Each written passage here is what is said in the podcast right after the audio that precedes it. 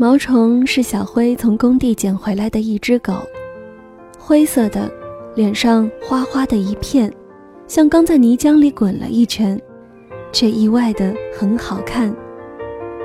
那年小辉刚上高二，每天放学的时候都会看到这条有些脏脏的狗，它和人离得远远的，和所有流浪狗一样，对人类保持着极高的戒备心。有时候中午打着盹儿，一感到有人靠近，就会飞速矫健地跑开。后来小慧路过了太多次，流浪狗有时候蓦地惊醒，抬起眼皮看到是他，就蹭蹭身子继续躺下。小辉把在学校门口买来吃剩的油炸小串扔到他面前，他也就津津有味地吃了起来，三两口就吃完了。他抬头看着小辉。小辉也看着他，这对视太过于戏剧化，以至于小辉都以为他要开口说话了。但像很多以为会发生些什么却没有发生的电影里一样，他只是缓缓地趴在地上，脏兮兮的尾巴在地上轻轻地扫了扫。那是小辉第一次看到他示好，和那些同学家。那些为了食物会作揖、会耍宝、尾巴摇啊摇到天上的宠物犬不同，圈养一条流浪狗，对于十七岁的小辉来说，实在是件太酷的事。后来，几乎每天放学，小辉都是第一个冲到炸鸡店。老板，两个鸡排，一个不放盐。很多时候，满心欢喜的回来，他却不在，小辉就会赌气的吃掉两块鸡排。为了馋他，还故意把带着肉香的竹签子扔在他经常趴着的台阶上。直到高三，学校统一加了晚自习，小辉回家要经过一条深巷子，到晚上就黑漆漆的一片。那个时候下课已经没有鸡排了，但那只流浪狗却几乎每天都在巷子口等着，陪他一路走过来。到单元门口，他就坐在那里不动了。看着小辉进入电梯，有几次小辉到家里想到忠犬八公的电影，就从阳台探头往下看，而他早就不在那里了。之后连续有好几天，小辉都没有再见到他。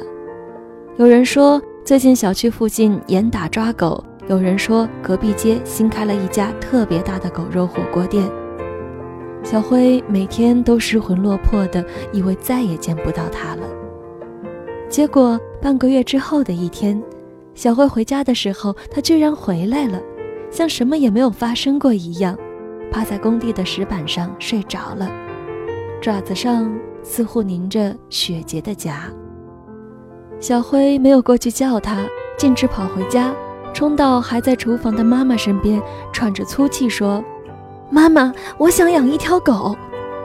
妈妈似乎并不觉得突然，关掉火，转过来问他：“是之前每天坐在楼下花坛的那只吗？”小辉和妈妈把它接了回来。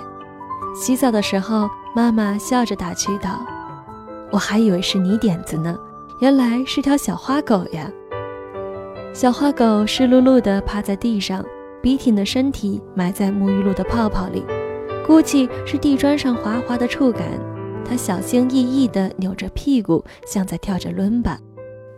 小灰被他滑稽的样子逗笑了，以后就叫你毛毛虫吧。有了这个名字，故事就有了开始。活在这个世界里，我们原本都只是流水线上的产物，胖的人、可爱的人、坏脾气的人。是遇到了爱着我们的人，把我们从大的形容词里找出来，变成一个小小的名字。在这之后，没人再说它是流浪狗、中华田园犬，它叫毛虫。毛虫和别的狗都不一样，它从来不叫，不在家里上厕所，不对着客人龇牙咧嘴，它躺在阳台上。静静地看着家里的每个人，只在有小辉放学回家的时候，听到钥匙转动的声音，才猛地冲到门口，然后在门边趴下，假装只是碰巧待在了门边。明明在家一天的任务就是等他回来，却总是装作刚路过的样子。看到小灰尾巴就会扫来扫去，却还是夹着，一定是孤单太久了吧，已经不知道该怎么快乐了。有几次冲过去，门打开后发现是小姑或者大伯来了，就会有点不耐烦的在喉咙里发出有些低吼声。家里人也不会烦，都会安抚他：“别急，别急，你小辉姐还有半个小时就放学了。”大家都知道，毛虫眼里只有小灰，而小灰呢，上学一天最开心的就是放学赶回家的那一刻钟，带毛虫下楼去玩。他从来不用绳子，自由是他来的地方。流浪狗的忠诚不需要系在脖子上。他从来不主动挑衅别的小狗，也很少扑来扑去的玩耍。小灰见过他抓老鼠，轻轻的靠拢。像只猫一样，然后猛地下口咬死。身上有野兽的天性。有段时间，毛虫闹肚子，每次下楼都有些无精打采的。一只哈士奇一直闹着咬它的尾巴，它也无心恋战。四五次之后，毛掉了一地，小灰看不下去了，拍拍手说：“毛虫咬它！”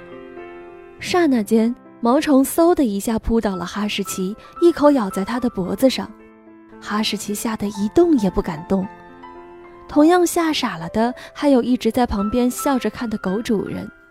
主人哭天喊地地抱住哈士奇，让毛虫松口。小灰也被这阵势镇住了，连忙拉开了毛虫。尽管没有什么大碍，但这个故事在遛弯界很快就传开了。没人再敢让狗狗和毛虫一起玩，哪怕它从来不会主动攻击任何伙伴。正好落得清闲，反正毛虫最好的朋友从来都不是别人。小慧胆子很小，洗澡的时候毛虫就会守在门口，睡觉就趴在它脚边的地上。毛虫总是对什么都不感兴趣，也从来不害怕。小慧想，他一定是在外面看到过太多的世界。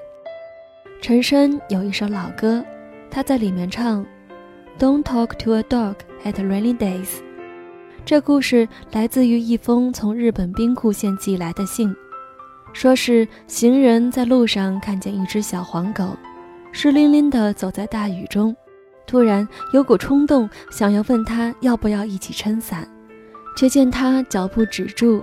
仿佛回过头来说：“我淋我的雨和你有什么关系？所以下雨天不要去跟狗打招呼。我们别总觉得自己很丰富，别人很贫瘠，没必要。所有人都走在同一片大雨中。再过一年，小辉就出国了，去了美国。去飞机场的时候，毛虫去送了，小辉没有敢回头看。”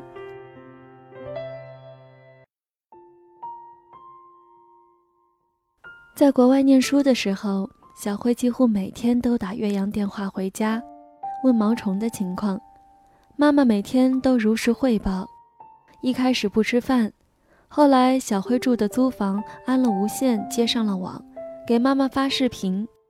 毛虫听到 pad 里小灰的声音，疯了一样从阳台跑进来，爪子扒在屏幕上划拉着，呜呜咽咽地叫着。妈妈也不忍心拦住他，任由他把屏幕划上了好几条痕。小辉看到毛虫就哭了，那是他第一次听到毛虫的叫声。挂电话的时候，他小声地拜托妈妈，多给毛虫吃好一点吧。爸爸不喜欢狗，求求他千万不要扔掉毛虫。再后来接到妈妈的电话，都是高兴的。说毛虫现在长得可胖了，每天过得像大将军一样。说带他去婶婶家玩，婶婶在教自己家的萨摩耶捡球，教了半天不会就一直叫。毛虫在旁边实在听不下去了，过去摇起球放在婶婶手上，然后叼了他手上准备做奖励的牛肉干，也不吃，丢在了萨摩耶面前。说来也是奇怪，那次之后，萨摩耶居然立马学会捡球了。再后来，街坊邻居也让毛虫跟他们的小狗一起玩了。谁家的狗学不会上厕所，就去找毛虫给它上课。每次去菜市场，大家碰到小灰妈妈，也总是问：“你们家毛老师怎么没一起来呀？”四年的大学课程，小辉赶在三年修完了，然后急急忙忙地赶回国。那时候的小辉在日记里写：“一想到马上能每天都和毛虫生活在一起，就觉得那些考试呀、报道呀一点儿也不难了。”小辉回家的那天行李太多了，妈妈没有带毛虫一起去接。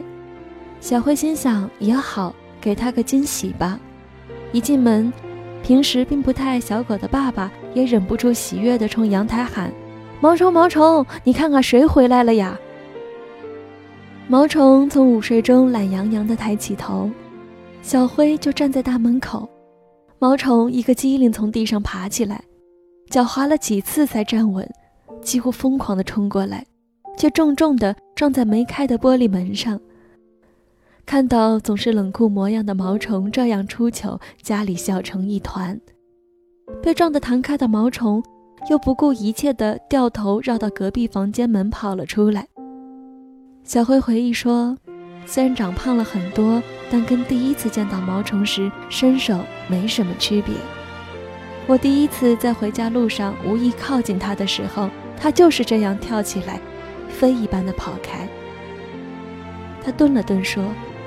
但这次不一样，他在跑向我。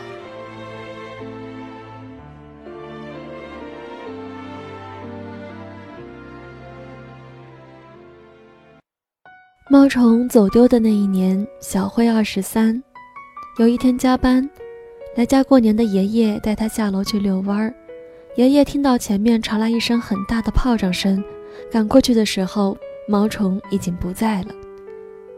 接到电话的小辉从公司飞奔回来，一整个通宵在片区里挨家挨户的问啊找啊，只有零零碎碎的线索。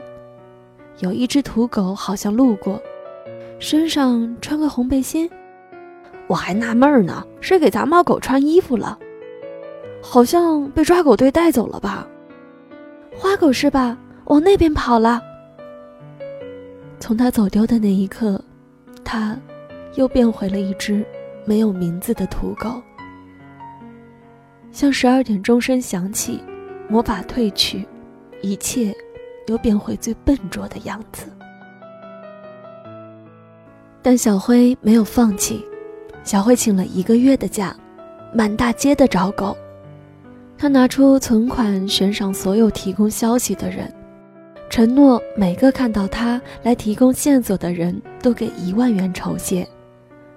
找毛虫的消息登上了厦门晚报的头条，毛虫巨大的照片印在每天发行量二十五万份的报纸上，印成千字，静静地散布在每一个大街小巷。他注册了专门用来寻狗的微博。像走投无路的病人，白天在家里发求助消息至厦门所有的官方账号。见报后，很多热心人来留言，一时又燃起了小辉的希望。那时候我们还不知道，但我们清楚地记得这消息轰动一时。也许你也看到过吧？一时间，满微博的人都在开玩笑说：“还上什么班呀？找狗去。”不过是句玩笑，哪个笨蛋真的会去做呢？大概也只有小辉了吧。他眼看着希望越来越渺茫，辞掉了工作，印了几千张传单，每天一等到凌晨就出去贴传单，一个区一个区的找，一条一条的街找。小慧说：“只能在半夜找，街上的人散去了。”流浪狗都出来找食物。凌晨三点钟的中山路，它叫上一声，整条街都会回荡着毛毛虫的声响。如果它在，他一定能听到。其实，这才是真正的童话吧。在十二点的钟声响起后，有人用强大的爱持续着整个魔法。小辉试了无数种方法，甚至去见了那些所谓很灵异的狗语师，说他们可以和动物通灵，遇到的大部分都是江湖骗子。其中有一个朋友说很灵验，小辉连忙赶到岛外去拜访了他。通灵师大概是个很聪明的人，说的关于毛虫的每一句都很准。小辉也开始将信将疑。他说毛虫被带到墓地去看园子了，后来咬伤了人，抓它又跑了，去了一条繁华的街，隔壁有个红墙的寺庙。小辉按着电话里通灵师讲的，一路找过去。一路，小辉越来越激动，几次走不稳，差点摔倒，直到走到前面没有了路，只有一个涵洞。小辉跟通灵师说：“前面没有路了。”通灵师沉默了几秒，小辉接着说：“就一个涵洞。”通灵师立马接过话说：“对，毛虫就是进了这个涵洞。”我还能感觉到他很怕。小慧说：“当时通灵师讲出那句话的时候，我就已经确定他是个骗子了。但我还是疯了一样冲进那个涵洞，因为哪怕有一点点可能呢。”涵洞右转出去是一个居民区，小慧出来又去居民区一家一户的找，什么也没有。想起来是很可笑的。小慧以前总是觉得那些得了癌症给小孩喝符水的家长是多么愚昧呀。那一刻，她突然能体谅了，体谅那种身处荒野的绝望，体谅在冰天雪地里划亮的最后一根火柴。小慧跟我说过，如果是一只金毛或者萨摩耶，我也会像现在这么难过。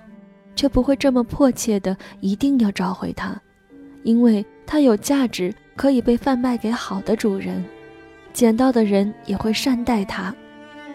可毛虫是土狗，又不会讨人喜欢，它的生存就更艰难，所以我更会不惜一切代价去找它。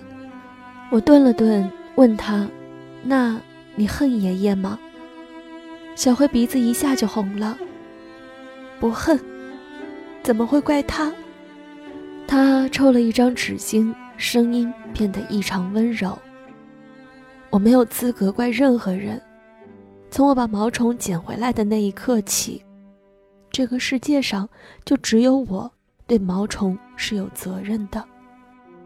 他生病，他吃的不好，他现在不能好好的睡在家里，都是我的责任。整整一年。小辉去过所有的抓狗大队、狗肉铺、花鸟市场、流浪动物中心，问了又问，杳无音讯。最有希望找到线索的公安局不让调出街道的录像，说因为丢失的不是人口。小辉没有半点办法，咬咬牙继续去贴传单。接下来只有漫长的等待。这样碌碌终日中。朋友为了缓解他的难过，拉他一起开了一家公司，跟他说努力赚钱可以建一个机构，专门去收养全厦门的流浪狗。听到这个想法，小辉才强打精神投入工作里。但不论几点，只要接到电话，那边的人说某条狗像毛虫，小辉都会二话不说地赶过去。可他们都不是。小辉去了太多太多角角落落的地方，他把街上看起来像是走丢的狗随手拍照下来，传到网上，希望能帮助同样焦虑的人们。一个又一个主人在他的帮助下找回了自己的狗，而毛虫却一直没有回来。现在是第二年了，公司经营得很好。小辉在设计公司的 logo 时加了一只小狗。大家都觉得很可爱，小辉的生活也好像回到了正轨。只是每次和他走在街上，遇到小狗闪过，他的眼神就会不由自主地追上去看，然后立马又装作什么都没有发生，接着和我们聊天。没有人说破我们都知道他一刻也没有忘记过。这个故事在心里放了很久，因为总觉得里面沉甸甸的，怕自己承不起。有时候我们会做很多无用功，比如爱一个不回来的人，比如等一只走丢的狗，心中那么执拗的盼望，你生命里的每一天，我都想参与其中，无论悲伤喜悦，无论沮丧成功，每一刻我都应该出现在你身边，为你付出一切。如果把这个称作愚蠢的话。那大概就是爱人的专利吧。之前提到陈升的那首关于小狗的歌，叫做《思念者之屋》。他在结尾唱着：“I'm living in the house of missing you。”如果你在街上看到一只小花狗，请转告他，小辉还住在那儿。你要记得我，你不要走丢，快快找到天使，在天堂给我保佑。常常